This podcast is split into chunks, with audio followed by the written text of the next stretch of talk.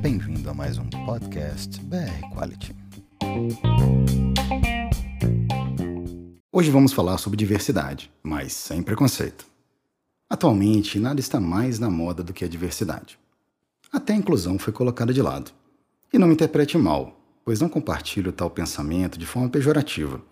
É que simplesmente me parece totalmente antagônico defender a valorização da diversidade em pleno século XXI através da imposição e da aceitação forçada, ao invés de se fomentar o respeito nas relações para que a verdadeira diversidade se torne algo natural e real nas relações humanas.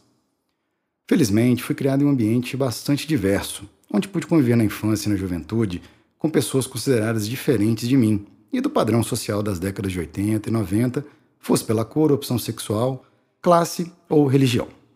Talvez soe como inocência, mas acredito que nascemos com uma inexorável capacidade de praticar a diversidade.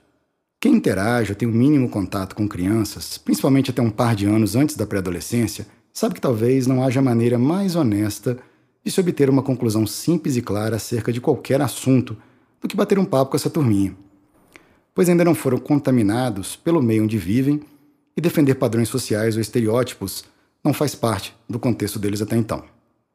É a mais pura verdade colocada para fora. Note que as crianças não demonstram nenhuma predisposição para discriminar qualquer indivíduo, seja pela cor da pele, religião, classe social ou qualquer outra característica. Saindo do empirismo, para dar alguma credibilidade a essa argumentação, em 2018, um estudo realizado por pesquisadores da Universidade de Nova York e Universidade de Amsterdã, envolvendo 203 crianças entre 5 e 6 anos e 403 adultos brancos e negros, contradisse a hipótese de que as pessoas nascem com algum tipo de preconceito. É isso mesmo. Segundo a pesquisa, ninguém nasce achando que é melhor que o outro. Outro apontamento da investigação é que a partir do quinto ou sexto ano de vida, o ambiente começa a contaminar a personalidade da criança. Através da influência dos adultos, que ensinam, entre aspas, que existem divisões de raças e cores melhores e piores. Por definição, a diversidade abrange tudo aquilo que é múltiplo, diverso, plural e não homogêneo.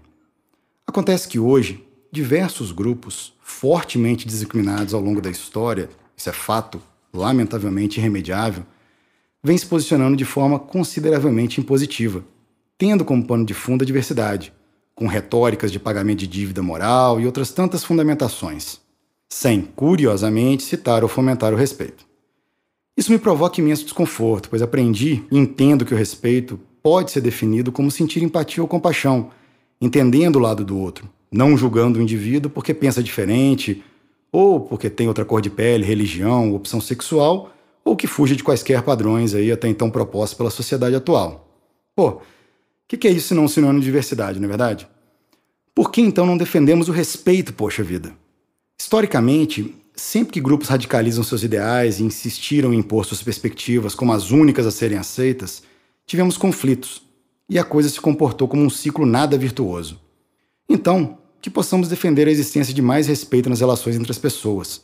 Nada imposto ou forçado.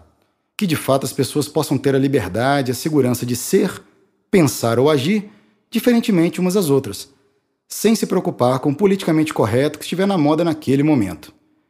Que possamos influenciar de maneira positiva as próximas gerações para que se tornem pessoas melhores, que alimentem menos as polarizações e que sejam menos preconceituosas. Posso estar angustiado e incomodado à toa. Afinal, diferente de outros idiomas mundo afora, onde o gênero dos substantivos é oculto, na língua portuguesa o respeito é um substantivo masculino, não sei se de Marte, e a diversidade um substantivo feminino. Tampouco creio que seja de Vênus. Vai ver que é por isso que andam se desentendendo. Obrigado, ótimo trabalho e ótimos negócios.